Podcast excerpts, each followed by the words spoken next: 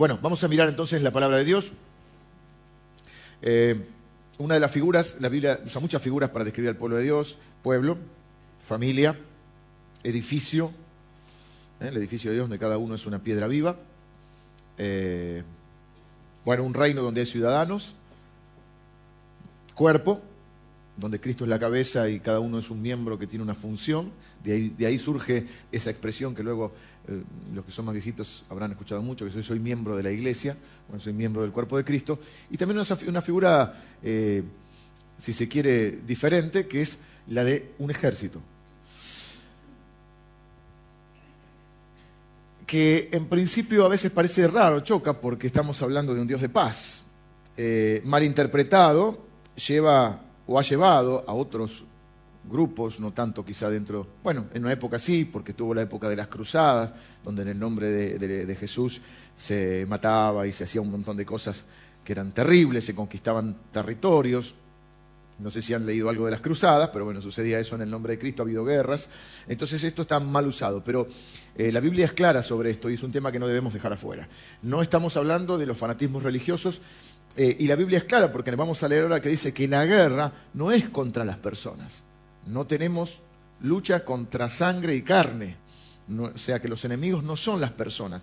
Tenemos una lucha espiritual, es decir, hay un mundo espiritual que no podemos percibir con los cinco sentidos, olfato, tacto, vista, aunque a veces algunas manifestaciones externas puedan haber, pero que se percibe ese mundo espiritual con los sentidos espirituales que dice la Biblia que hay que ejercitar y que la mayoría de los cristianos no ejercitamos y no tenemos noción de este mundo espiritual. La, Biblia va a decir, no mirando nosotros las cosas que se ven, porque las cosas que se ven son temporales, sino las eternas, sino las, eh, las que no se ven, porque ellas son eternas. Y hay muchas veces que Dios habla de su pueblo como un ejército. Es muy eh, hasta gracioso que en el libro de Éxodo, espere porque tengo alguno de estos apuntecitos viejos, quiero ver el capítulo que era. Tengo acá, el tema es que me pongo y me saco y Falta ponerme la tirita y ya estoy arruinado, ¿no? Algunos de ustedes tienen tirita y se quieren, me, están por matar en este momento. Éxodo capítulo 7, cuando Dios le dice a Moisés que tiene que liberar a su pueblo, le dice, anda a decirle al faraón que deje salir a mi ejército, a mis ejércitos, dice. y eran un grupo de, de impresentables. Y él los ve como un ejército.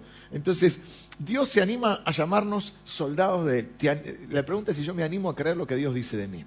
Vamos a leer la escritura y vamos a ver esto. Mientras lee la escritura de Alejandra, no quiero que se distraigan, pero quiero que piensen esto. ¿Cuándo fue la última vez que sentiste que te disparaban? Por ahí es un, eh, estamos hablando físicamente, obviamente. Eh, por ejemplo, un disparo emocional. Un disparo emocional es cuando, no sé, un amigo se ofendió con vos y no quiere verte más. Cuando un cónyuge ¿eh? esposo o esposa, cree que tu matrimonio está terminado. Sentís que te dispararon. Un diagnóstico médico que sentís que te deja herido. Propio o ajeno. En este tiempo estamos orando mucho a los enfermos. Hay muchas personas, lógicamente la iglesia crece y hay muchas personas, no debemos desanimarnos, justamente lo que va a decir ahora la Biblia es, estén firmes. Pero sí es cierto, estamos orando por muchas personas que están atravesando dificultades de salud. Estamos hablando por un chiquito que se llama Jan, que está atravesando un desafío muy fuerte en su vida, con una enfermedad muy difícil, que está en tratamiento, está internado y estamos orando por él.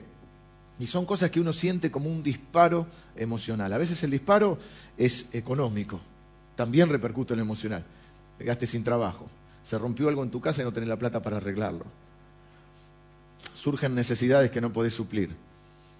Y a veces el disparo es espiritual, por ponerle un nombre también, que es cuando vos no sabes bien por qué, pero te entra a agarrar una depre. Te entra a agarrar como una nube negra que está sobre tu vida. ¿Mm? ¿Cuándo fue la última vez que te dispararon? Y en general en esos momentos tendemos a buscar a Dios y decir, ¿dónde estás Dios? Pensé que me amabas, pensé que me querías, pensé que ibas a cuidar de mí. ¿Realmente existe Dios? ¿Es tan bueno como dicen? ¿Es tan bueno como creía? ¿Es poderoso? porque no tenemos en cuenta una tercera variable. O sea, esto es la primera tesis o la primera idea central. No somos solamente nosotros y Dios en este mundo. Hay una tercera variable, que muchos subestiman, otros sobreestiman, lo vamos y otros niegan, que es el reino de las tinieblas comandado por Satanás, diablo, ¿qué otro nombre usan? Lucifer, mandinga, le dicen algunos también en el campo. Claro, cualquier cosa es mandinga, mandinga es el diablo, ¿no? Eh, y no sé qué otro nombre quieran ponerle, y todas sus huestes de maldad, que son ángeles caídos, demonios caídos. Vamos, entonces, hay una tercera variable que dejamos afuera. Si uno no entiende esto, uno no va a entender un montón de cosas que pasan en nuestra vida. Y la Biblia habla de que tenemos un combate espiritual del cual no podemos decir, ah, no participo, yo no juego en esta. Yo no me meto con el diablo y él no se mete conmigo. Eso es lo que vos crees. No somos de los que predicamos del diablo, nosotros somos predicadores de Cristo, pero tenemos que estar conscientes de que así como existe el reino de Dios, existe el reino de la maldad. Vamos a leer el pasaje y vamos a ver qué es lo que la Biblia dice acerca de esto. Por lo demás, hermanos míos, fortaleceos en el Señor y en el poder de su fuerza, vestíos de toda la armadura de Dios, para que podáis estar firmes contra las acechanzas del diablo porque no tenemos lucha contra sangre y carne, sino contra principados, contra potestades, contra los gobernadores de las tinieblas de este siglo, contra huestes espirituales de maldad en las regiones celestes. Por tanto, tomad toda la armadura de Dios para que podáis resistir en el día malo, y habiendo acabado todo, estar firmes. Estad pues firmes ceñidos vuestros lomos con la verdad y vestidos con la coraza de justicia, y calzado los pies con el apresto del Evangelio de la paz. Sobre todo, tomad el escudo de la fe, con que podáis apagar todos los dardos de fuego del enemigo, y tomad el yelmo de la salvación y la espada del Espíritu, que es la palabra de Dios, orando en todo tiempo, con toda oración y súplica en el Espíritu, y velando en ello con toda perseverancia y súplica por todos los santos, y por mí, a fin de que al abrir mi boca me sea dada palabra para dar a conocer con denuedo el misterio del Evangelio, por el cual soy embajador en cadenas, que con denuedo hablé de él como debo hablar. Entonces necesitamos conocer que hay una tercera variable. Hemos dicho que no todo lo que ocurre en la tierra es voluntad de Dios, aunque Dios usa todo para su voluntad. Hay una, a mí no me gusta hablar de guerra espiritual, me gusta hablar más de, quizá de batallas espirituales, porque, digamos, lo que la Biblia enseña es que si uno lee toda la Biblia, es como si viera una película y ve el final, y lee si empieza por el final, la Biblia dice que ganamos, ¿sí? Bueno, el ejército no está muy... Ganamos. La Biblia dice que ganamos. ¿Está bien? Termina con que ganamos. ¿Sí? Amén. Está bien. Ok. Y que el diablo ha sido derrotado en la cruz. Jesús vence al pecado, a la muerte y a Satanás. O sea que la guerra está ganada, pero hay batallas que librar. No está totalmente destruido el diablo, ni está totalmente desarmado, sino que la Biblia misma nos advierte de esto y nos dice que estamos en el tiempo y viendo el tiempo entre los tiempos. No y que al tiempo final, cuando el Señor venga y establezca definitivamente su reino, entonces sí será, digamos, eh, totalmente destruido y desarmado el diablo y todos sus secuaces. La Biblia habla bastante acerca de este tema. Yo no soy de enseñar mucho este tema porque quiero ser claros con esto. Tenemos que ser balanceados con esto. Nosotros somos conscientes del diablo pero impresionados de Dios. Conscientes del diablo pero impresionados de nuestro Señor Jesús. No vivimos impresionados por el diablo. Vivimos impresionados por el poder de nuestro Señor. Pero tenemos que ser conscientes del diablo. Y de todo este esta lucha espiritual de la cual la Biblia habla bastante. Y no es raro en este libro donde empezamos hablando de la identidad, de quiénes somos. Después habló de cómo debemos andar y ahora nos dice que también eh, nos habla de cómo tenemos que caminar en la vida cristiana y después nos habla al final de estar firmes. Dice, estén firmes, tres veces dice, estén firmes, estén firmes, estén firmes, porque no tenemos una vida a prueba de balas. Es más, nos van a tirotear unas cuantas veces. Estamos en medio de una guerra espiritual. Nos guste o no nos guste, es así. ¿Podemos hacer que no lo vemos? Podemos, como los nenes. ¿eh? Nadie me ve, pero pensás que haces así y que el diablo no te ve. Yo no me meto con él, no se mete con vos. Pero la Biblia dice que él sí se mete. Y así como Dios te ama, el diablo no te ama. Y como Dios tiene, Jesús tiene planes para tu vida, el diablo también tiene. Viste que antiguamente se decía mucho, Dios te ama y tiene un plan maravilloso para tu vida. Bueno, el diablo te odia y tiene un plan horrible para tu vida. Y así como Jesús busca bendecirte de todas maneras, el diablo va a buscar, cuando digo el diablo es una generalización, ahora lo voy a explicar, porque el diablo no está en todas partes, no tiene los atributos de Dios, El diablo busca menoscabar esa bendición. Nuestro enemigo, lo primero que dice ahí en el versículo 12, es que no son las personas. Nuestra guerra es contra Satanás y sus secuaces que han tomado cautivas a las personas. La Biblia dice que Dios nos rescató del reino de las tinieblas, que es el reino de Satanás, nos rescató porque no estábamos cautivos, ¿sí? Y nos trasladó al reino de su amado Hijo. Lo primero que debemos saber en cualquier pelea, algunos de ustedes son más peleadores que otros, pero hay algo básico, algunos puntos que quiero desarrollar hoy. El primero es, en cualquier pelea hay que conocer al adversario, hay que conocer al enemigo. En cualquier contienda hay que conocer al enemigo en una contienda deportiva, un partido de fútbol, el director técnico y su equipo, cuando van a enfrentar un partido, ven videos del otro equipo. A ver, ¿quiénes son? ¿Cómo atacan? ¿Cómo juegan? En los boxeadores, cuando preparan una pelea, hay una estrategia de boxeo. La gimnasia del boxeo es muy buena. Estamos por practicar ahora. No, no, no, no uno contra, contra la bolsa, pero es muy buena. Eh, ¿Y qué hace el técnico también del boxeador? Ve el contrario, es derecho, se para como derechos, así se paran los zurdos, así se paran los derechos. ¿Eh? ¿Cómo se para? ¿Qué golpes tiene? ¿Cómo es su forma de pelear? ¿Es contragolpeador? ¿Es, este, ¿Es uno que va al frente toda la pelea? ¿Mm? Hay que conocer al adversario. La mayoría de nosotros no solo no sabemos quién es el adversario, ni siquiera nos hemos dado cuenta que estamos en medio de una guerra espiritual. Y entonces creemos que la guerra a veces es contra las personas, pero acá dice, no tenemos lucha contra carne y sangre. No, es que mi jefe, me hace la vida imposible. No, es que mi esposa. No, no, bueno, esas son personas. La Biblia dice que a las personas tenemos que amarlas. Ten cuidado con lo que cantamos, ¿sabes? ¿Viste? Hay que tomarlo en sentido espiritual, porque viste, vamos a destruir, Señor, destruye a mis enemigos, eh, los pisaremos, los escupiremos, los mataré. No está hablando de personas, hermano. A tu amigo no hay que amar al enemigo. Nosotros no tenemos permiso para maldecir a nadie. En varias circunstancias, incluso en nuestro propio sentido de justicia, queremos que las personas, queremos reaccionar o queremos alguno que no reaccione. ¿Cómo no reacciona? ¿Por qué no le se la devolvés? Y a veces no es porque me falte ganas, pero permiso de Dios solo tengo para bendecir. es una gran arma la bendición. Te voy a decir un, no sé si hay que tomarlo con esta motivación, pero nos reímos esta semana, porque cuando uno bendice al que se maldice, dice, ascuas de fuego acumula sobre su cabeza. No hay que hacerlo por eso, hermano. ¿eh?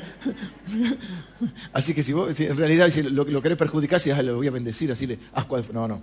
¿eh? Sino porque somos hijos del Padre que bendice. Pero estamos en medio de una batalla espiritual. Nunca, nunca tenemos que ver a las personas como nuestros enemigos.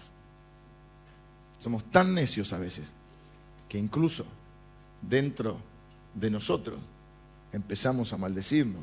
O maldecir significa decir mal. O atacarnos, o a criticarnos, o a dañarnos. Ya lo decía el Martín Fierro. Los hermanos sean unidos. Esa es la ley primera, porque si entre ellos pelean, los devoran los de afuera. ¿Eh? Así que lo que tenemos que conocer es nuestro, primero tenemos que conocer quién es nuestro enemigo. La Biblia habla bastante acerca de Satanás. Comienza en Génesis capítulo 3, donde Satanás es el que tienta a, Adán y Eva, los tienta, ellos caen en pecado, la responsabilidad es de ellos, porque no es lo mismo ser tentado que haber pecado. Aún Jesús fue tentado, pero sin pecado. Es decir, que la tentación no es pecado. No podemos echarle la culpa al diablo de lo que hemos hecho nosotros, pero sí que es un ser poderoso un ángel caído. La Biblia hay varios pasajes de la Biblia, algunos más claros, algunos más confusos. En el contexto general de la Biblia, aparentemente el diablo era un ángel que en un momento se rebeló contra Dios y estableció una guerra contra Dios y lo siguieron, como siempre hay algunos que lo siguen, y algunos más papistas que el Papa, como dice el dicho. Bueno, lo siguieron y se armó, parece una especie de batalla en el cielo y fueron expulsados. Y de ahí viene toda esta historia de este poderoso ser espiritual, ángel caído, que conoce a los seres humanos, ha estado observando a la humanidad durante miles de años, conoce cómo piensa el ser humano, conoce a través de los gestos que hace el ser humano, a través de sus hechos, pero no puede leer sus mentes. Vamos a ser claros con esto, por eso les dije, impresionados estamos de Dios, estamos conscientes del diablo. No andamos viendo al diablo por todas partes, pero sabemos que estamos en un, que hay un mundo espiritual que no se ve y que tiene mucha más influencia de lo que pensamos. El diablo no es Dios. No tiene los atributos de Dios, no es igual a Dios. Primera gran verdad contundente es que el diablo es un ser creado. Dios no es creado. Jesucristo es Dios, Jesucristo no es un ser creado. Es el Hijo de Dios porque toma, este, digamos, la, la forma humana, viene a la tierra, pero Jesús es Dios, no es creado por Dios. ¿Sí? El diablo es un ser creado, como los ángeles, y no tiene los atributos de Dios. ¿Cuáles son los atributos de Dios? Bueno, son los atributos que lo hacen único a Dios. Omnipotencia, omnisciencia, omnipresencia, bueno, la santidad plena. Básicamente lo que quiero decir para esto de la batalla es, la omnipotencia significa que es todopoderoso, que todo lo puede, que no hay nada imposible para él, que dice la Biblia que ni siquiera hay nada difícil para él. El diablo no es omnipotente. No es omnisciente, no sabe todo lo que pasa. Solo Dios sabe todo lo que pasa. Y no es omnisciente porque no es omnipresente. Es decir, no está en todos lados. Dios está en todos lados, por eso sabe lo que pasa, porque está en todos lados. Omni significa todo, ¿sí? Así que Jesús, Dios todo lo puede, todo lo sabe, está en todos lados. Digo esto porque nosotros usamos la generalidad cuando usamos Satanás, decimos, ay, el diablo me está tentando. Sí, sí, el diablo está en un solo lugar. Dudo que esté las 24 horas con usted. Supongo que tendrá que pelearse con Billy Graham, con Luis Palau un poquito, con alguno, ¿no? Alguno, no, es, no es que usted representa la amenaza más grande para el reino de las tinieblas. Sí, usted puede ser una gran amenaza para el reino de las tinieblas. Si usted es un predicador del Evangelio, no, no, no me refiero solamente de púlpito. Si usted habla del Señor, si usted es un testigo fiel, si usted es un cristiano que camina en obediencia, es una amenaza para el Entonces, cuando uno habla de el diablo, se sobreentiende, pero no quiero dejar nada que quede a ningún cabo suelto, se refiere al diablo y su secuencia, porque hay, hay su secuencia. Ahí dice, no tenemos lucha contra carne y sangre, sino contra principados, potestades, huestes de maldad, demonios. Es decir, hay también unos rangos espirituales este, y unas diferentes eh, poderes que existen, poderes de las tinieblas. Entonces, usted puede ser atacado por un demonio, por un espíritu, por alguna de estas huestes de maldad, no significa que sea el diablo en persona. ¿sí? porque el diablo no es omnipresente.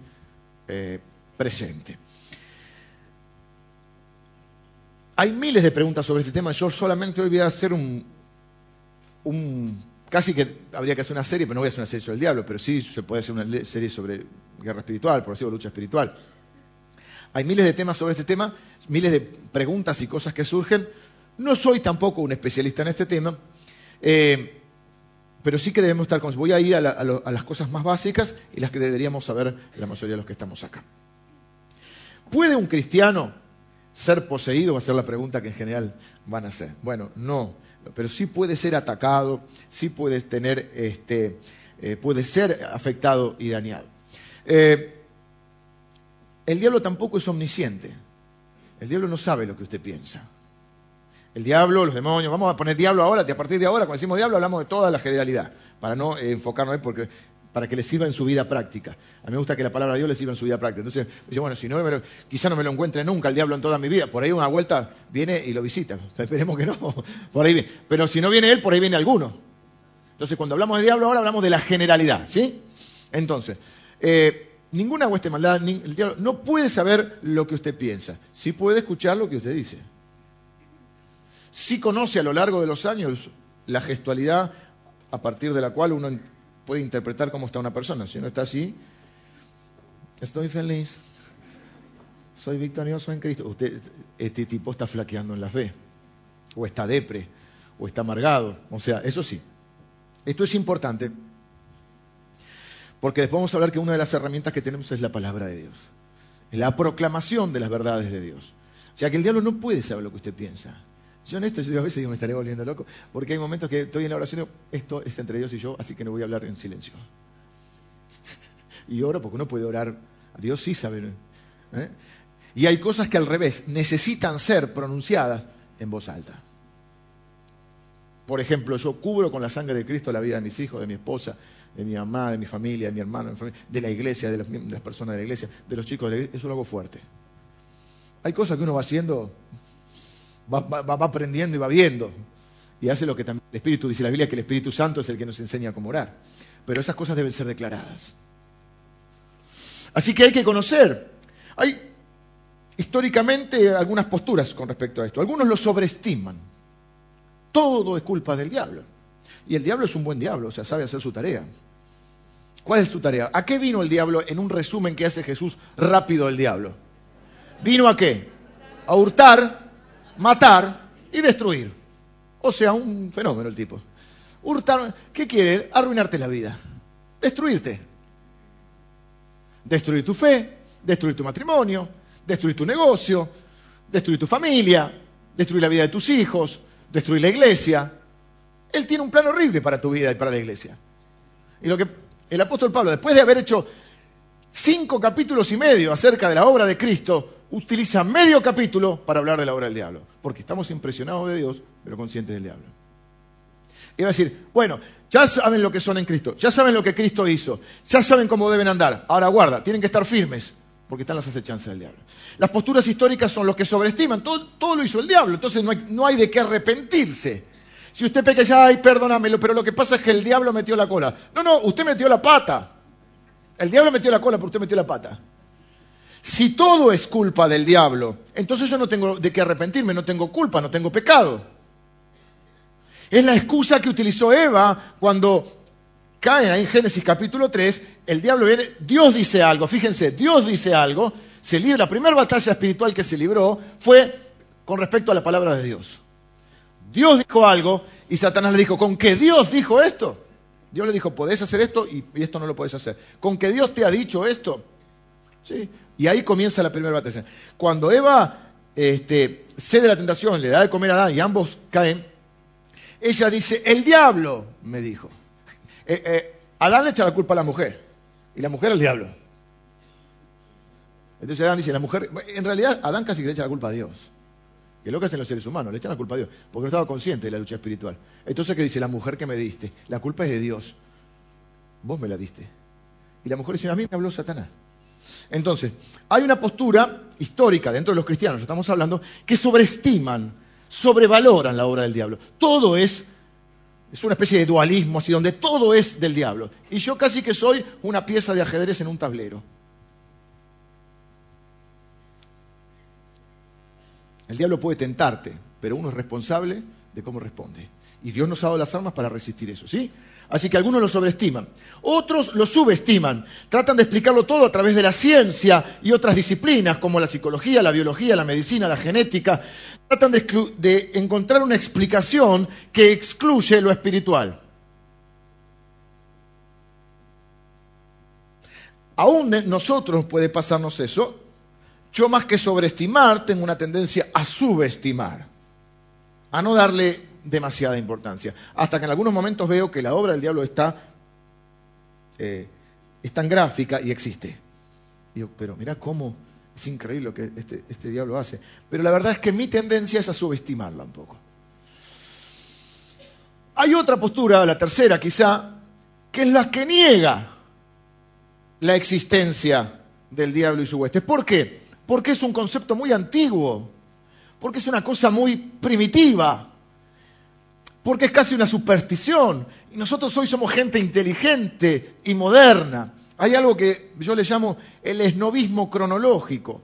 El esnovismo cronológico es que pensar que porque vivimos en esta época somos más inteligentes que las personas que nos precedieron. Bueno, habría que ver si usted es más inteligente que Einstein, digo yo, que yo soy más inteligente que Martín Lutero, por usar el mismo ámbito es pensar que la gente de antes era más tonta y que la gente de ahora hemos evolucionado y que tanto la Biblia como Jesús son cosas primitivas. Y el diablo está contentísimo.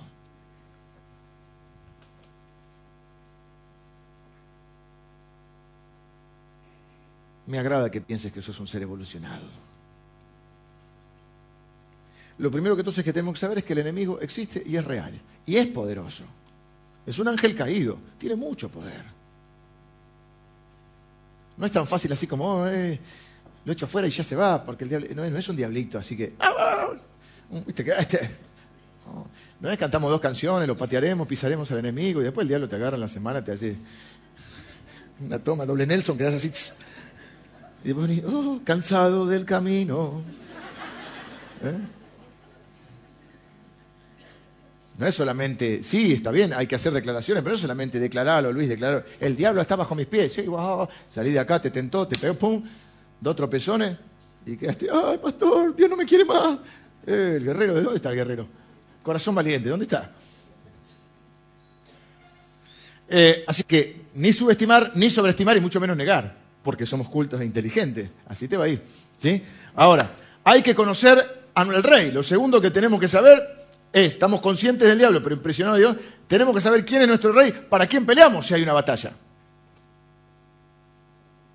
¿Por quién están luchando? Si no saben por quién luchan, mucho menos vamos a poder eh, pelear bien, ¿no? Efesios 6.10, ¿qué dice? Por lo demás, hermanos míos, fortaleceos en el Señor y en el poder de su fuerza. ¿Quién es el Señor? El Señor Jesucristo. La batalla es de Él, este libro es de Él, la iglesia es de Él, el poder es de Él. Por eso les digo, insisto con esto, conscientes del diablo, pero impresionados de Dios. Y lo que dice acá es que nosotros, que es tan complicada esta lucha, tan difícil, que no la podemos afrontar solo con nuestras fuerzas. Satanás está tratando de destruir, literalmente, aunque uno lo crea o no lo crea, está tratando de destruir nuestras vidas, nuestra familia, la vida de nuestros hijos, la iglesia, los negocios, los ministerios. Y no lo podemos afrontar ni automotivarnos toda la vida en nuestras propias fuerzas. Necesitamos las fuerzas de Jesús. Por eso dice, fortaleceos en el Señor y en el poder de su fuerza.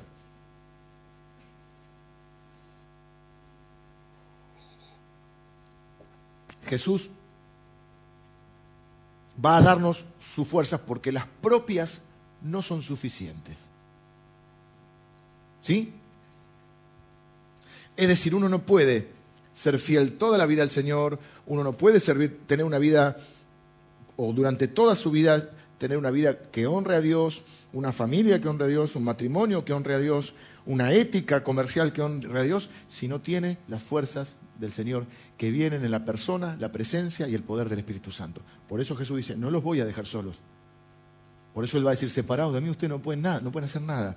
No los voy a dejar solos. Y uno dice, pero ¿cómo no puede? Hay gente que no tiene... Jesús dijo, separados de mí ustedes nada pueden hacer. Y la gente va a decir, pero yo hay mucha gente que hace cosas y no tiene a Jesús. Pero está refiriéndose a que nosotros estamos en medio de una batalla espiritual. Y en esa batalla espiritual sí somos blanco. Él es el único que soy blanco somos blanco del enemigo. Bueno, dicen que un negro en la nieve es un blanco perfecto, ¿no? Yo soy uno de ellos, ¿sí? Un blanco perfecto. Yo soy un blanco de Satanás. Por eso a veces uno siente que lo disparan. Siempre que trato de luchar en mis propias fuerzas, termino cansado del camino. Pierdo. Y siempre que puedo confiar en Dios, soy capaz de hacer cosas que no hubiera podido hacer. A veces miro para atrás en mi vida y digo, ¿cómo pude hacer esto? La única explicación que le encuentro es que el Señor, en la persona, la presencia, el poder del Espíritu Santo, me haya empoderado, digamos, me haya capacitado. Si no es imposible. Es más, les voy a decir algo. Muchas veces uno dice, Dios no te pide que hagas lo que no podés. Yo eh, uso bastante esa frase. Dios te pide que hagas tu parte y Él hace su parte. Pero dentro de su parte termina pareciendo que Dios nos pide que hagamos lo que no podemos, lo imposible. Entonces Dios te pide algo y vos decís, no, pero es imposible, ¿cómo voy a hacer? Con mi fuerza. Ah, entonces sí. ¿Se entiende? Y bueno, básicamente lo que quería ver hoy es que debemos conocer las armas. Porque un soldado sin arma eh, sería imposible, ¿no? Así que eh, lo importante es ganar. En esto también lo importante es ganar. Y las armas son importantes. No voy a hacer, si bien las, vamos a mencionar porque están acá, tampoco quiero hacer toda una explicación demasiado teórica sobre las armas. Úselas. Hay un casco, hay lanzas, hay bota. Bueno, patelo con la bota, tírele con el casco, tírele con la lanza, pero gane. ¿sí? O sea, las armas están. Y la Biblia dice que son poderosas en Dios. Las vamos a mirar. Eh, y vamos a hacer algún comentario, pero no quiero centrarme en eso. La, la, enseñanza central de hoy es que usted entienda que más allá del mundo que usted puede percibir con los sentidos naturales, hay un mundo espiritual que solo se percibe con los sentidos espirituales, pero ese mundo invisible influye más de lo que uno cree en el mundo visible. Y a veces uno pregunta, ¿por qué me pasa esto? ¿Por qué me pasó lo otro? ¿Por qué me siento así? ¿Por qué las cosas se dieron así? Y entonces si uno no es consciente de esto, uno cree automáticamente, eh, si soy, es entre Dios y yo cuando pasa algo que no es de mi gusto o algo que sufre, Dios es malo. No estoy eh, tratando de defender a Dios. Dios no necesita que yo lo defienda. Necesita que yo sea testigo de Él. Yo no soy defensor de Dios. Pero sí tengo que hacerles ver y tomar conciencia yo también que está esta tercera variable y que mientras estamos en este mundo hay sufrimiento, hay dolor, hay muerte, hay corrupción, hay enfermedad, porque el pecado entró al mundo y el, el pecado entró porque Satanás tenía un plan. Así que dice, eh, no tenemos lucha, por tanto, tomad toda la armadura de Dios. No se puede tomar una parte, nada más, toda la armadura de Dios, para que podáis resistir en el día malo. Y la verdad es que todos los días son medios malos. En los tiempos que vivimos, sí, bueno, hay un día que puedes tener felicidad, todo, pero la verdad que se está refiriendo igual a resistir el, momento de los ataques, de los embates del diablo sobre nuestra vida. Primero dice, ceñidos, nuestros lomos con la verdad. No sé si encontramos alguna figura o no. Pablo se inspira en los romanos, es una figura nada más en, la vestimenta de un soldado romano, para que ellos fuera, era, imagínense, no había ayuda visual, entonces muchas veces usaban metáforas o cosas para que la gente los pudiera entender. Hay un profeta, sobre todo en el Antiguo Testamento, Ezequiel, que utilizaba mucho las figuras eh, gráficas. Dios también. Dios, por ejemplo, a Jeremías lo lleva al taller del alfarero y le dice, así voy a hacer yo con tu vida. Mirá cómo trabaja él. O sea, una ayuda visual. Jesús usaba las parábolas que eran historias que contaba y la gente se las podía imaginar porque las parábolas eran con elementos de la vida diaria de ellos. El sembrador, el buen pastor. Nosotros no vimos pastores de oveja, la mayoría no ha visto pastores de oveja, o no hemos visto la forma de siembra de ese tiempo. Es decir, las figuras que usaban eran las, de su ámbito común. Pablo hace lo mismo, le dice, nosotros estamos en una lucha espiritual. En esa lucha espiritual hay que calzarse la armadura. ¿Y qué elementos usa y compara con eh, armas espirituales? Justamente la armadura que ellos veían a diario, porque estaban bajo el imperio romano. Así que estaban acostumbrados a ver soldados todo el tiempo. No sé si tenemos, Nahui, alguna, eh, alguna imagen. No, si no, no importa. Bueno, sigo, sigo hablando y va, a ir apareciendo. Primero el cinturón de la verdad. Hasta el día de hoy todavía uno dice, bueno, hay que ajustarse el cinturón. Ahora se usa mucho, no sé si usa mucho ahora, hace unos años atrás, se usaba para cuando falta la plata. ¿Sí? Y será porque vamos, si no hay comida, adelgazamos no sé, este, no creo que sea el problema de muchos de nosotros ahora. Bueno, yo a este cinturón, no porque sea flaco, sino porque se ve que me lo compré grande en su momento, le tuve que hacer un agujero más. Y después cuando le hace mucho agujero te va quedando largo. Así que lo tuve que cortar un poco acá también. Ahora ya no tanto. Mirá qué facha. Bueno, justo el cinto mucho no se veía porque iba abajo de la coraza. La coraza de justicia, el cinturón de la verdad. Pero era básico el cinturón, porque el cinturón te ajustaba todo. Dicen que yo tengo un tic, que ando haciendo así. Sí, ¿no? Bueno, ¿qué voy a hacer? Tengo un tic. Hay otros peores. Eh, no me gusta que se me salga la camisa, por eso. Cuando levanto nada, entonces después ando, por eso es. Me gusta estar prolijito. Eh, el cinturón era algo básico porque sostenía la túnica, daba movilidad al cuerpo. Y dice el cinturón de la verdad. En cada, cada, yo estaba mirando un poquito, que cada elemento de la armadura de alguna manera eh, contrarresta algún embate de Satanás, alguna estrategia de Satanás. Y acá habla del cinturón de la verdad. ¿Qué es lo opuesto a la verdad, hermanos? Ustedes que son gente inteligente. La mentira. ¿Qué dice Jesús en Juan capítulo 8? Que el diablo es el, lo describe como el padre, o sea, el padre de la mentira. El tipo hizo nacer la mentira. ¿eh? Toda mentira tiene un padre, es Satanás. Cada vez que mentimos, estamos usando el lenguaje que él usa. Y cada estrategia que el diablo tiene, Dios nos da un arma para, para defendernos. Miren, la mentira tiene un poder muy grande. Y es una gran trampa. Mentimos para excusarnos, mentimos para escondernos, mentimos para no afrontar consecuencias, mentimos para impresionar a otro, mentimos porque se nos hace un hábito. Hay reacciones físicas en nuestro cuerpo al principio mm, que se manifiestan cuando, alguien, cuando estamos mintiendo. Por ejemplo, hace muchos años leí un libro llamado El lenguaje del cuerpo y que explicaba los gestos, cómo cada uno transmite con los gestos. ¿no? Claro, no es para que ahora nos pongamos todos psicológicos y el próximo gesto que le veamos en el otro le hagamos un análisis psicológico. Lo primero que el libro explicaba que es un conjunto de gestos. Por ejemplo, dice que el nene cuando hace una mentira se tapa la boca. Entonces, después de grande, eso se va como procesando y uno ya no se tapa así tan bruscamente, pero por ahí hace así, por ahí se tapa. Ahora, no significa que si alguien tiene el tic de hacer así o tiene alergia, está mintiendo, ¿sí? Eh, no nos pongamos en suspicaces o perspicaces, pero sí que hay un lenguaje del cuerpo. Entonces, una vuelta, me acuerdo hace muchos años, estaba predicando un pastor en la capilla y estaba hablando sobre las mentiras, yo estaba con un amigo mío, y y decía que bueno, que a algunos se les ponen las orejas coloradas, eh, les sube un poco, si, uno lo midiera se altera el ritmo cardíaco, la, presión, todo. Mi amigo me dijo, después te acostumbras. Eh, Satanás es el padre de mentira y tenemos que tener mucho cuidado con esto. Tenemos que erradicar la mentira de nuestra vida. Tiene varias implicancias la mentira. Primero, es pecado. ¿sí?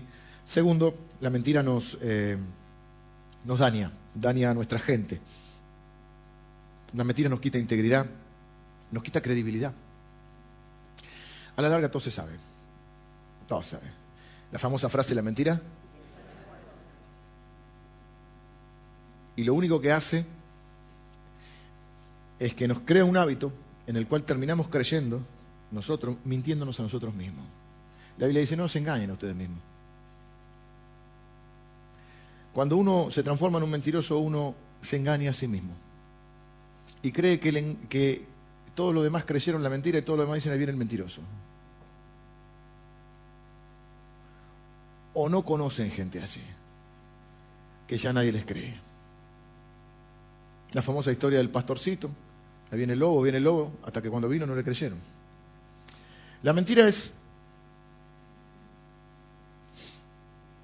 es algo que causa mucho daño, porque cuando habla de la verdad también está hablando de la verdad de Dios.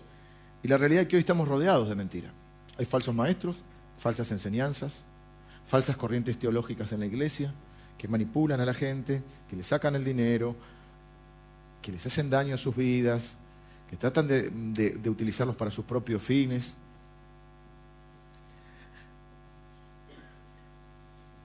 Y el diablo sabe algo también,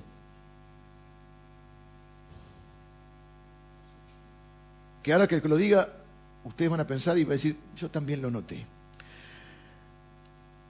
Algo que se dice para hacer daño, no necesario o no necesariamente debe ser verdad. A ver cómo lo explico. El diablo sabe que una mentira tiene igual poder o puede causar el mismo efecto que una verdad, solo que es mentira y que solo necesita algo, que alguien la crea. Satanás nos miente. Satanás te dice que vos no podés cambiar. No importa si es verdad o no. Importa si vos lo crees. Satanás te dice que vos no le importás a nadie. Que nadie te quiere. Que Dios te va a castigar porque está enojado con vos. Que lo mejor que podés hacer es huir de Dios. Que no hay remedio para vos. No importa si es verdad. De hecho, no es verdad. Importa si lo crees. Si viene, si vos vas a un, estoy inventando un ejemplo, espero que me salga bien, vas a una clínica a buscar los resultados de tus estudios y justo por ahí está el pintor que está vestido de blanco y te quiere hacer una broma de mal gusto y agarra los estudios y te dice, te quedan dos semanas de vida. Vos estás fenómeno, pero te empezás a sentir mal. Era el pintor.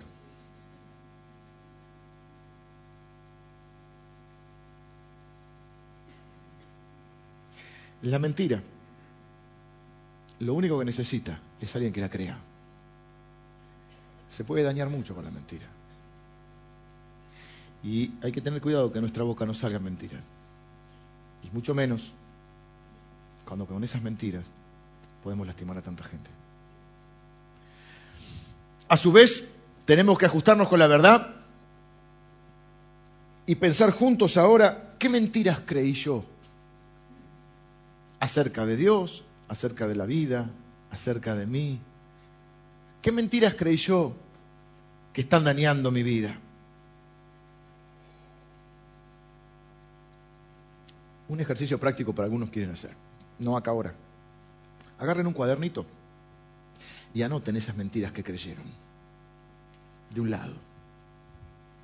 Y del otro lado, hagan como una línea así, como si fuera un cuadro sinóptico, con las mentiras que creyeron ustedes. Y del otro lado, ¿qué es lo que yo trato de hacer cada domingo, contrarrestando muchas veces? Yo tengo que contrarrestar con la palabra de Dios todas las mentiras que ustedes escuchan durante la semana.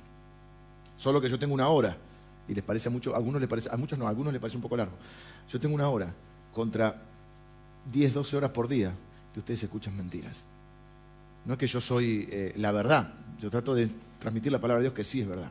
Pero anoten de un lado todas las mentiras que creyeron y del otro lado busquen en la Biblia ustedes la verdad de Dios. Si ustedes hacen ese ejercicio, para muchos de ustedes ese ejercicio va a ser liberador y les va a cambiar la vida.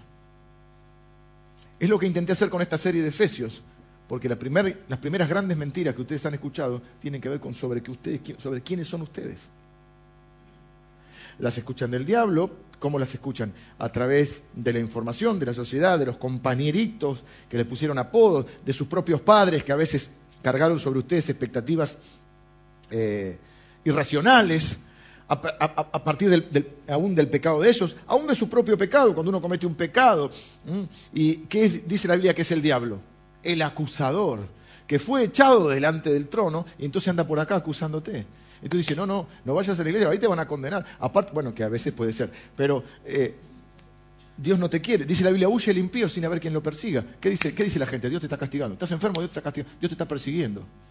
Cuando la Biblia lo único que dice es, ciertamente el bien y la misericordia de Dios me perseguirán todos los días de mi vida. Sin embargo, yo creo que Dios me está persiguiendo para castigarme. Entonces, pongan las mentiras que ustedes creyeron, de Dios, de la vida, de ustedes, de su gente cercana. Y pongan del otro lado, busquen las verdades de Dios. Es más, podemos hacer una, un ejercicio, me voy a meter con trabajo, pero bueno, que manden algún, tenemos un teléfono eh, de la iglesia, para que manden un, puedan mandar mensaje de texto o a la página, eh, sobre algunas, eh, ayúdenme con esto, estoy tratando de, hilar esto. Quizá ustedes no puedan encontrar alguna. Ustedes búsquenla primero, trabajen un poco. Pero si hay cosas sobre que no encuentran en la Biblia y necesitan alguna verdad de la palabra de Dios con respecto a algo, envíennos al 0800 que por un dólar yo les voy a contestar. Mira qué barato. Eh, porque necesitamos erradicar esas mentiras de nuestras vidas, que son las que más daño hacen. ¿Saben por qué nos hacen tanto daño? Porque uno vive de acuerdo a lo que cree. Bueno, la coraza de justicia. La coraza era esa especie de, es una especie de chaleco antibala, e, ese de metal. Incluso en el dibujo está hasta acá. Yo he leído que había una que llegaba casi hasta acá, hasta los muslos, que tapaba más. La coraza de justicia, eh, como algunos de estos pensamientos, estuve leyendo bastante a los teólogos y bueno, no me quería meter en complicaciones porque la verdad también habla de la verdad del Evangelio o de la verdad de hablar verdad. Con la justicia pasa lo mismo, habla de la justicia de Dios en nuestra vida o de nosotros tener actos de justicia, es decir, de, comportarnos con integridad. Eh, yo lo quiero tomar de este lado. Es, la armadura, es el chaleco que tenemos. Y una de las tácticas que va a tener eh, el diablo es que nosotros no vivamos una vida justa, que no vivamos una vida de integridad. Nosotros no podemos hacerlo en nuestra justicia, sino en la justicia de Dios. Dios nos hizo justos en la persona de Jesús. Ahora, ¿cómo yo puedo entonces enfrentar esto? Muchas veces creemos que la guerra espiritual es solamente que uno ande a los gritos, que cambie de voz o se revuelque por el piso. Esas son manifestaciones ¿eh? de los ataques o de. Eh, eh, la obra del diablo en la vida de las personas. Pero muchas veces la obra del diablo es mucho más sutil que eso.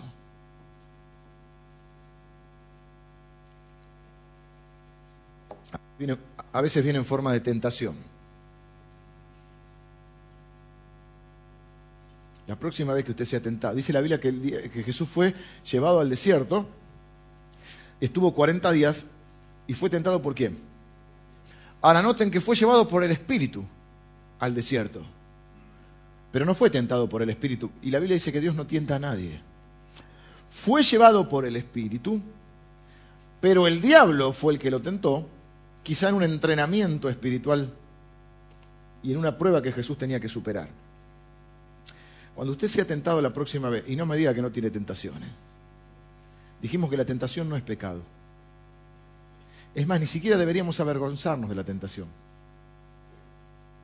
Porque lo que ocurre, hay un proceso que explica Santiago también, que somos tentados, no decimos nada, nos da vergüenza, nos lo callamos, y entonces dentro nuestro, como nos va saliendo a luz, se va generando lo que la Biblia llama la concupiscencia, una palabra muy difícil, y que sonaba lindo. Viene una hermana que quería orar para decir, sonar espiritual, y se dijo, Señor, danos más concupiscencia. No, la concupiscencia es algo malo, hermano, ¿sí? Eh, cuando lo que deberíamos ser, si estamos en un ejército donde verdaderamente somos hermanos y gente que se apoya una a la otra, es agarrar y decir, estoy luchando con esta tentación, sosteneme en oración, cuídame en esto. Así que no es pecado ser tentado. Jesús fue, dice la Biblia, fue tentado en todo, pero sin pecado. La tentación es obra del diablo, el pecado es responsabilidad mía. Yo no puedo escudarme en que el diablo me tentó. Yo tengo que hacerme cargo de mis actos. Pero quiero decirles esto. No voy a preguntar así cuántos son tentados. Diga conmigo, soy tentado. No, no es nuestro estilo. Pero usted sabe que es tentado, ¿sí? Ah, ustedes no son tentados. Bueno, los de otra iglesia que son tentados. Y yo. La próxima vez que usted sea tentado en algo, piense esto. Estoy en una batalla espiritual. El diablo está tratando de destruirme. El diablo está tratando de arruinarme esta área de mi vida. No, capaz que no voy a, ponerme a gritar ni a, ni a revolcarme por el piso, pero estoy en plena batalla soy un soldado en esta guerra. ¿Puedo salir airoso o puedo ser una baja en el ejército? Satanás está tratando de eliminarme. Esto es la batalla espiritual. No es solamente que ores a los gritos. No es solamente para aquel que los ojitos se le dan vuelta. Hemos visto estas manifestaciones. Esa es la manifestación física.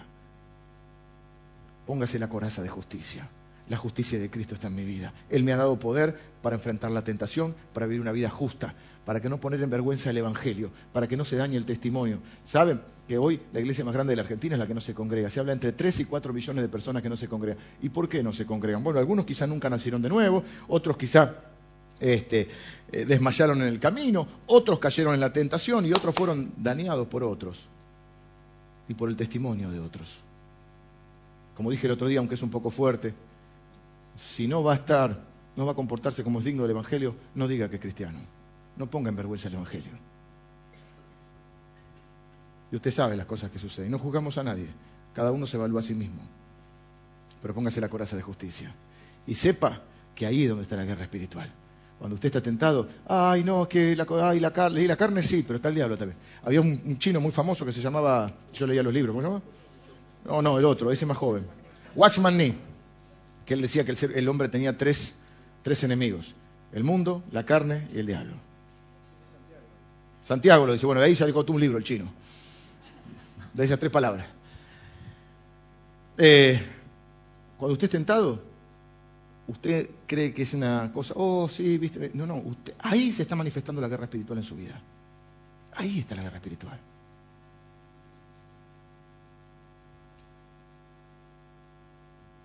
Las botas del Evangelio me gusta. Ahí no aparecen las botas porque, bueno, está la ropita. En realidad era una bota rara. Eh, la traducción es bota, aunque ahí dice eh, el calzado. Pero ellos le llamaban bota. A mí me gustan las botas, yo gusta usar botas. En verano, invierno, no importa. Bota. corta, porque si no me tengo calor. Pero estas son muy blanditas, aparte, a mí ya el pie no me duele, ya estoy con esta bota. Eh, lo que ellos usaban era una especie de calzado, era como. En el verano lo he visto a las chicas, que son. Ahora son de chica, antes era de. Bueno, espero. Antes eran de los soldados romanos tiene un nombre esa que tiene las tiritas. ¿Esclava le llaman no? Las que son con las tiritas de, cuero. Que te atan las tiritas de cuero, que es como una sandalita baja, media jipona. Mantés el dedito gordo, tiene la, tirita de cuero, tiqui, tiqui, tiqui, tiqui. ¿eh? Las chicas saben. Franciscana, no, no, no. Dos mil años cumpliste cuando dijiste la franciscana. Bueno, no sé si después vamos a encontrar algún dibujo. Era la suelita con las tiritas de cuero. Pero, pero, aunque parece un detalle menor, yo leí en mi bosquejo de hace 20 años, se que lo estudié en ese momento, y antes no había internet, había que andar buscando en los libros, razón del éxito de Julio César y de Alejandro el Grande. El Grande, no sé si es Magno. Dice, esta letra? Recorrían largas distancias. Los soldados usaban zapatos con clavos. Este es un invento, creo que de Julio César fue. Y en poco tiempo podían recorrer largas distancias. Sorprendía, predicaba bien, che. ¿eh? Sorprendían a los enemigos. Claro, los enemigos decían, no, están a, están a tres horas de camino. Los tipos venían, ese pasito que hacen los soldados. Y tenían como unas tachas, unos clavos abajo que les hacían caminar en las diferentes superficies. Dice que tenemos que estar calzados con las botas del Evangelio. Pero a mí me gusta esta, esta, esta, figura que yo veo. Creo que lo que más me habla es de esto que decíamos recién. La tentación te viene de golpe. De la misma manera viene el ataque del diablo. ¿Y usted vio un soldado en OJ? ¿O chancleta? Imagínense, brigada, brigada chancleta. Mejor que sea del enemigo, ¿no? ¿Usted intentó correr con chancleta con OJ? Algunos de ustedes no pueden ni manejar con OJ. Se sacan las OJ para manejar. ¿Sí? Lo que está diciendo para mí acá, y si pónganse la es que un soldado duerme hasta con las botas puestas. No es que el diablo dice que trabaja de, lunes a viernes de 8 a, 9 de, 8 a 6 de la tarde. Entonces a las 3 de la mañana lo ataca el diablo y dice, ah, no, no, estoy sin las botas puestas. No me va a disparar ahora que no estoy preparado. Siempre listos. Por si el Señor nos llama a saltar de la cama y dice que las botas son del Evangelio.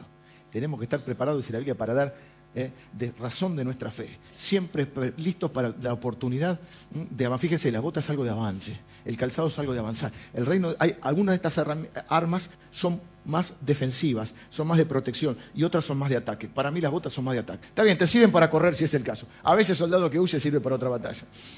José en medio de una tentación ahí, con una mujer bastante linda, agarró y salió corriendo. Dejó la ropa, todo. Lo cual se ve que la tentación no fue tan fácil. No sé si conocen la historia. ¿Eh? Pero si ya le sacó la ropa, así que estuvo peleando para, resistirse un poco, ¿no? Peleando consigo mismo. Eh, pero es, para mí es algo que tiene que ver más con el avance del reino de Dios. Las, las, botas del Evangelio. Estén listos para salir de la cama. Es decir, cuando hay una oportunidad, uno tiene que avanzar con el reino de Dios. El diablo ha sido derrotado, pero todavía no está totalmente desarmado. Así que algún tiroteo en su vida va a haber alguna, alguna escaramuza va a haber. Y usted tiene que estar alerta. También creo yo que muchos de nosotros pensamos que hay una etapa de nuestra vida y que luego podemos jubilarnos del Evangelio. Yo creo que lo que dice acá es que hasta que el Señor venga o hasta que me muera, yo tengo que tener las botas puestas. De ahí hay una frase que me gusta mucho, dice voy a morir con las botas puestas. ¿Qué está queriendo decir esa frase? Yo estoy comprometido con la causa hasta el final. Así que póngase las botas. El escudo... Acá, corta. Acá hay una, una onda radiactiva.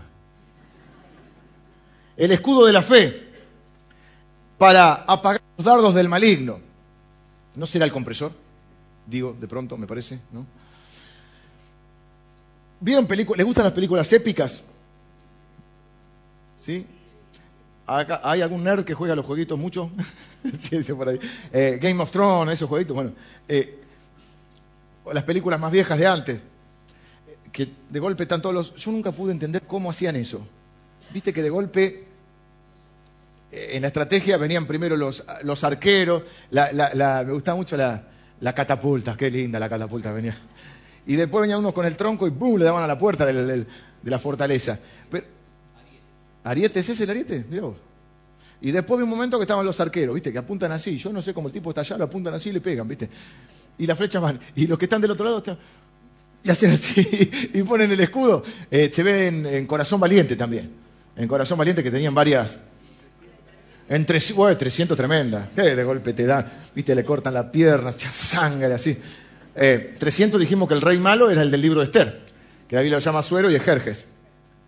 Eh, y dice, para que podáis apagar los dardos del maligno. Dice que muchos lo que hacían con la flecha las ponían en brea y las tiraban encendidas. Es más, los otros mojaban, porque algunos eh, escudos también eran como que tenían cuero, y mojaban el cuero para poder, este, cuando se apagara la flecha. Así que dice que el escudo de la fe nos preserva de los dardos del maligno. De golpe yo pensaba, eh, eh, estoy en mi cabeza, eh, tratando de tener esa imagen cuando vienen las flechas y es una nube de flechas. ¿Cómo te atajás? ¿Viste? Que de golpe ve que viene como casi todo el cielo así con nubes, con nubes, con flechas que tapan todo así y caen en un momento. ¿Cuántos de ustedes sintieron literalmente que hay días que te están lloviendo flechas? y la fe tambalea. Y está Dios y me quiere. ¿Y qué hace? ¿Qué no hace? ¿Eh? Ahí necesitamos la fe. No necesitamos mucha fe para estar acá charlando un rato. Necesitamos fe para cuando vienen las flechas. Las flechas que, que tira el diablo, los dardos del maligno, que son tribulación, angustia, hambre, desnudez, todas esas cosas, enfermedad. Y que encienden dudas, que encienden amargura, fuegos de amargura, dudas, eh, falta de fe, tristeza, queja. El escudo de la fe, donde uno se dice, no, no más, para, me están lloviendo, me están cayendo, pero yo soy un hijo de Dios. La Biblia dice que el bien y la misericordia me seguirán todos los días de mi vida. Que el Señor ha dicho que está conmigo todos los días de mi vida, que nunca me dejará ni, me desamparará. Que nada falta a los que le temen. Que no hay justo desamparado ni su descendencia que mendigue pan, que mi socorro viene de Jehová, qué sé yo, hay tantas promesas que uno puede tener y que generan la fe, por eso hay que declarar la palabra de Dios también. Para que uno mismo se tiene que ministrar. Yo les dije hace, un tiempo atrás que el predicador que más influye en tu vida sos vos mismo, porque sos el que más, al que más escuchás. Y hay que ver qué evangelio te predicas. Si te predicas el evangelio de la imposibilidad, de la enfermedad, de la muerte, de la tristeza, o te predicas el evangelio, el verdadero evangelio de Jesucristo, el único, el evangelio de Jesucristo pero uno tiene que predicarse a sí mismo, porque de golpe uno va caminando, por ahí a veces es así, el cúmulo de flechas, a veces uno va caminando y siente una flecha, una acusación del diablo, una tentación, una mentira, un miedo. De golpe hay una persona que va tranquila por la vida y de golpe entra en pánico. Ahora está mucho la problemática de los ataques de pánico. Una acusación, una condenación, un remordimiento, una culpa por algo que hiciste que Dios ya te perdonó. Y por la fe vos recibiste el perdón, pero ahora te sentís de vuelta acusado, separado de Dios. Necesitas ponerte el escudo de la fe. No, yo confío en el Señor. Él me ha perdonado, Él me ha limpiado de mis pecados. La Biblia dice que Él es fiel y justo para perdonarnos si confesamos nuestros pecados. Y así, ministrate a vos mismo. El yelmo de la salvación. El yelmo era el casco. Lo mismo. A veces parece que te tiran con todo, ¿no? Toda clase de mentiras, verdades a medias, tentaciones, confusión. Y uno necesita pensar correctamente. El yelmo de la salvación.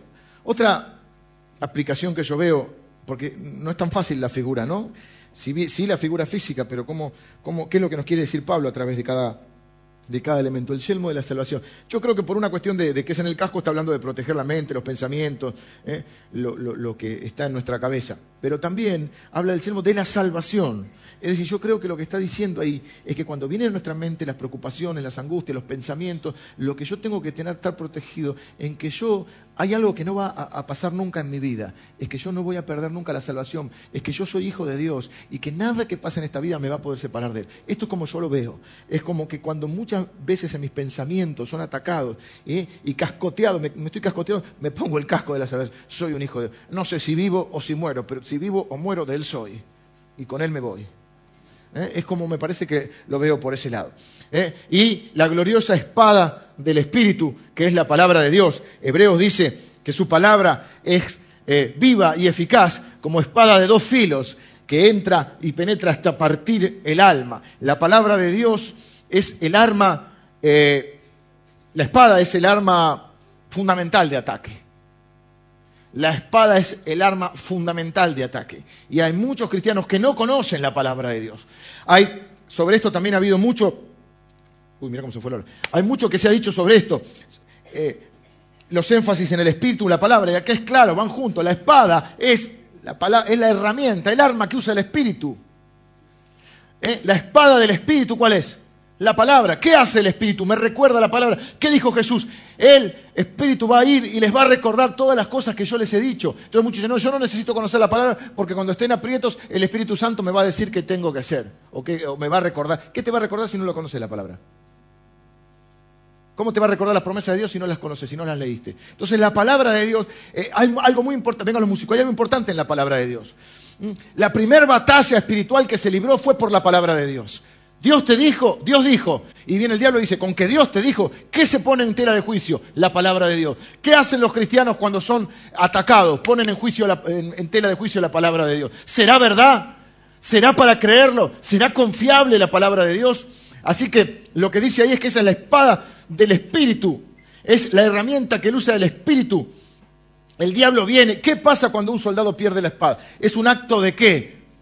De rendición. ¿Quién lo dijo? Bien, un acto de rendición. El diablo quiere que, te rindas. Cuando vos dejás de leer la Biblia, cuando dejás de venir a la iglesia a escuchar la prédica, cuando dejás de, creer lo que la Biblia dice, de conocerla, te estás rindiendo. No, la Biblia dice esto, pero la realidad me muestra otra cosa. ¿A quién le voy a creer? No, no, la Biblia dice esto, pero, pero la verdad que no sé si es así, porque en mi vida no se da. Bueno, habrá otra, otro error, pero la Biblia es la palabra de Dios y es fiel y es verdadera. Y dice la Biblia que Él cumple su palabra. La palabra de Dios es lo que dice la Biblia, no solo de pan vivirá el hombre, sino de toda palabra que sale de la boca de Dios. Pero preferimos creer las mentiras de este mundo, las mentiras de Satanás, las propias temores nos, engendran pensamientos que no están conforme a la palabra de Dios. Y un cristiano, un soldado sin espada, no sirve para nada. Cuando dejas de leer la Biblia, de estudiarla, te rendiste. Cuando no la sabes, no empezás a, a memorizarla, te rendiste. Los soldados de Dios toman la palabra, la creen, la viven y la predican y Satanás es vencido. Dice la Biblia eh, que cuando el Señor Jesús envió a los suyos a predicar el Evangelio, vuelven contentos y Señor, hasta los demonios se nos sujetan. Y dice Jesús, sí, sí, yo veía a Satanás caer del cielo como un rayo. Y hay un poder en la palabra de Dios y en proclamar la palabra de Dios. No como fórmula mágica. ¿eh? Hubo uno que sin creerla, un mago, que no me acuerdo, Simón era el mago. Bueno, no me acuerdo ahora. Un mago que quería hacer, eh, quería repetirla como si fuera una especie de mantra, una especie de fórmula mágica, una especie de San Roque, San Roque, que este perro no me toque, una, cosa así. Y entonces dice, por el, por el, en el nombre de, Jesús, el que predica Pablo, y quiso echar demonios fuera y se le vinieron todos los demonios. Esos eran los hijos de Seba, no de Seba de acá, pero es Seba. Es. Y hay otro que también quiso usar una fórmula mágica, me parece que era un mago, y también le fue para atrás. Simón. Entonces, no de esa manera, no como una superstición, pero sí como una convicción. Yo proclamo la palabra de Dios, contrarresto aún, creo yo, esto lo aprendí hace poco, me lo enseñó un pastor, que la palabra proclamada crea nuevas realidades. Hace poquito estaba orando por alguien en una reunión de milagro y me acordé de esta palabra. Y había una persona había un, diagnóstico de que faltaran ciertos, ciertos órganos en su cuerpo. Y yo me acordé de la palabra creativa y Dios creó el mundo con su palabra. Dios sostiene el mundo con su palabra. Hemos sido hechos a imagen de Dios. Por la fe vamos a crear estos órganos. Hay milagros creativos. La fe crea nuevas realidades. Entonces es un arma poderosa cuando uno proclama la palabra de Dios para lo cual primero la toma en sus manos, la conoce, la lee, no la puede usar si no la sabe. ¿Mm? La vive, la obedece y la predica.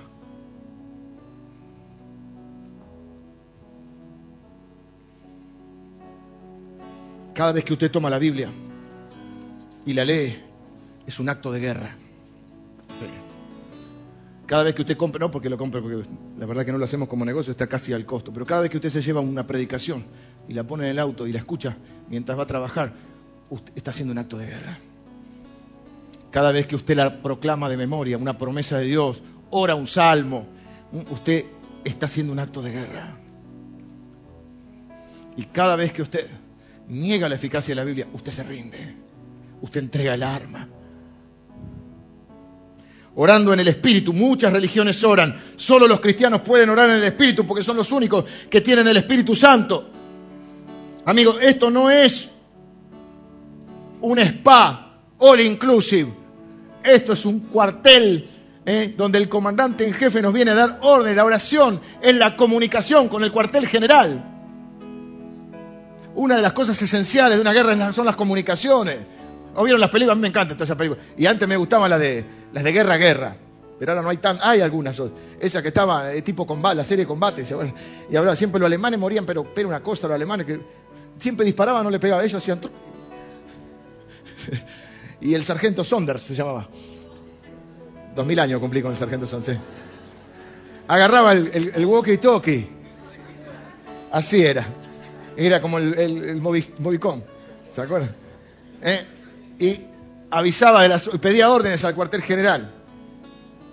Hace poco vi una película más nueva, de, esta para hacerme el moderno, la, que descifran el código, uno que era medio geniecillo y descubre el, código que usaban los alemanes en la Segunda Guerra, código esa, código enigma, sí.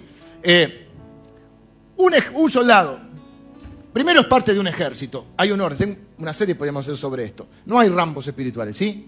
Hay muchos. Yo tengo un ministerio y yo lo primero que le digo, ¿dónde te congregas? Bajo la autoridad de quién estás. ¿En qué, ejército perteneces? No, no, no, yo soy del ejército del reino de Dios. Soy del reino de Dios. Ah, ¿Bajo qué, ah, en qué estructura y orden espiritual estás? Tengo un ministerio. ¿Quién te lo dio? Hay gente que se autonombra. Usted sabe que uno no se puede nombrar. No puede nombrar pastor, la iglesia te reconoce pastor. ahora todos tienen mucha gente muchos títulos, se autoponen. Eso no es un ejército. En un ejército uno dice, ay, yo quiero ser sargento, vos, ah, yo comandante en jefe. Yo general. Se autonombran. ¿Quién es la que reconoce? Bueno, Dios es el que da el nombramiento. ¿Y quién lo reconoce? El pueblo, el ejército. O andaba y decía, presentate mañana en el, Estado Mayor Conjunto y decís, soy el, el capitán fulanito. ¿eh? Hágame, el saludo, saludo del uniforme. El tipo te va a mirar y te ¿quién soy? Entonces, la oración es donde yo comunico la situación, aunque Dios la sabe, y recibo órdenes. No oro para, convencer al comandante de lo que tiene que hacer, ni para decirle a él lo que tiene que hacer, porque yo soy el soldado. Yo vengo a decir, eh, nos están tirando fuego cruzado, a veces hay fuego amigo, no les voy a explicar lo que es el fuego amigo, pero algunos lo saben, hay fuego amigo, si usted vive de esta manera, yo no quiero fanatizarlo, pero usted cuando se levanta, yo no voy al trabajo, yo voy a la guerra. No para pelearse en la autopista. Con, ¿eh? Yo no voy al colegio, yo voy a la guerra. ¿eh?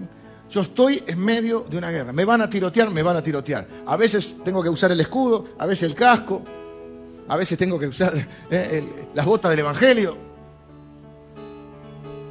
Pero usted no se puede crear porque le hirieron un poquito, ya no, Dios es malo. No, viejo, está en una guerra. Tres veces dice estar firmes, estén firmes. ¿eh? Plántese, viejo, plántese en un ejército y por, de una vez por todas asuma su rol y obedezca. No, acá somos como, eh, hoy no, pero en la iglesia más o menos te rondamos 1.500, eh, 2.000 personas. No necesitamos 2.000 generales, necesitamos 2.000 soldados. Ya tenemos un comandante en jefe. Plántese. No, es que no lo siento, ahora estoy sintiendo ¿eh? no servir más al Señor. ¿Qué dice? Plante, se dijo, es un soldado, no. Le dieron un puesto que defender, defiéndalo, con la bota puesta, hasta que Él venga, hasta que usted se muera. Mi trabajo es estar firme, Dios mediante. Y salvo que el comandante indique otra cosa, dentro de 30 años, como llegue, tengo que estar acá, firme.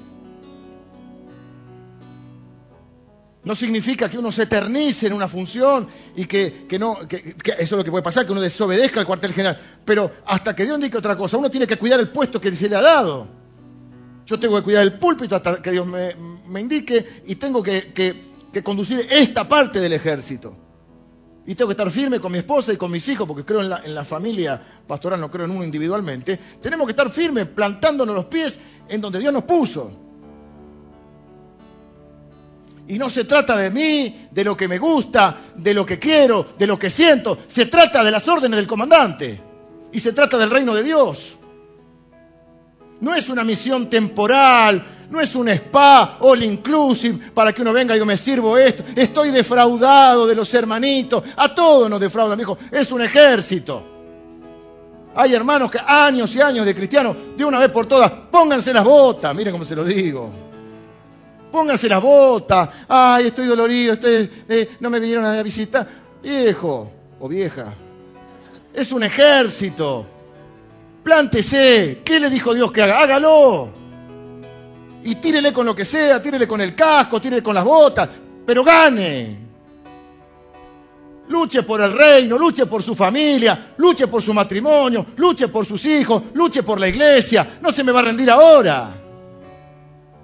Saque la espada del Espíritu, no para entregársela a Satanás, sino para que el día que el Señor venga, usted se pueda eh, dársela al Señor y escuche del Señor que diga, bien, buen soldado y fiel, sobre poco has sido fiel, sobre mucho te pondré.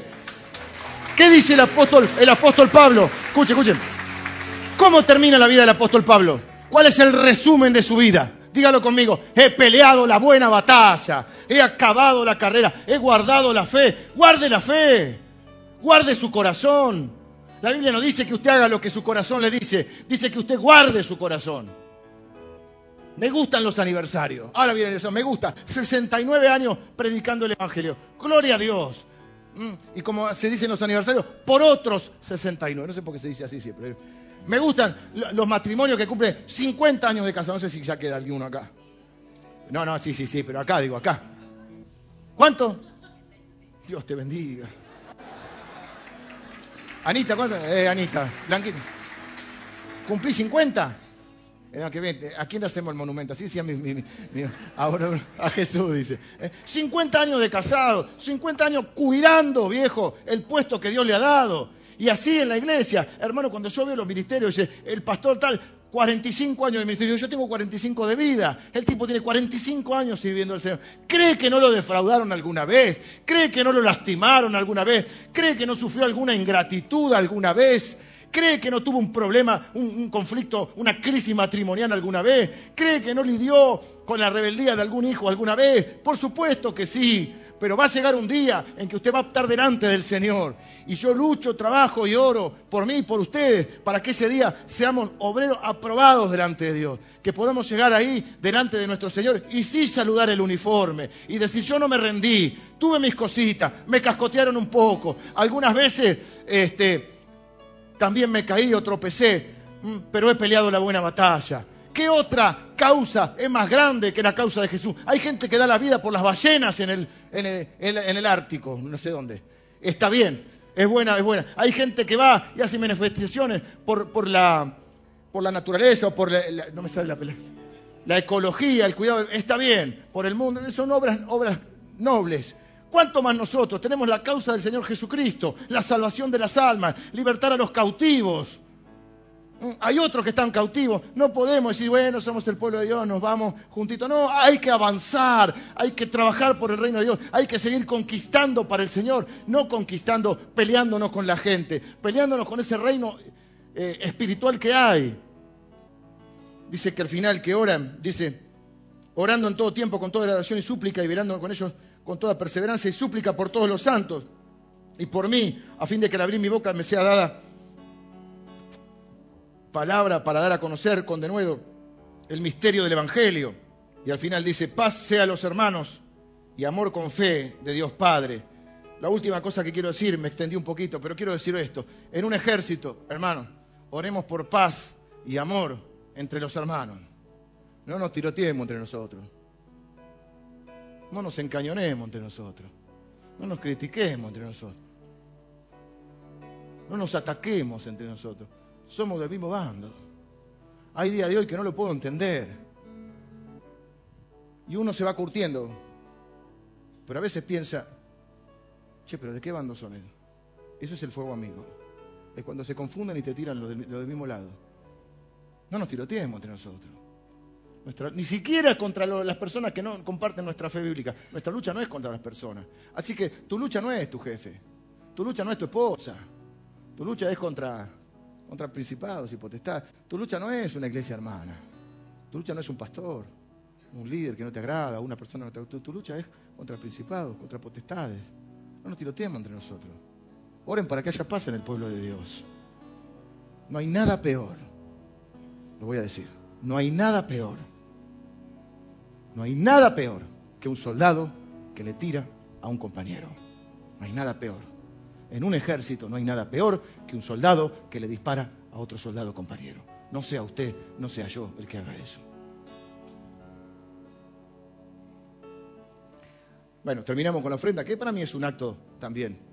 ¿Sabe qué hacían antes? En, las guerras, la gente hacía sacrificios económicos para solventar las guerras. No lo hacemos por nosotros, lo hacemos para eh, que el reino de Dios siga avanzando. Termino con una oración. Ore conmigo. Señor, te doy gracias.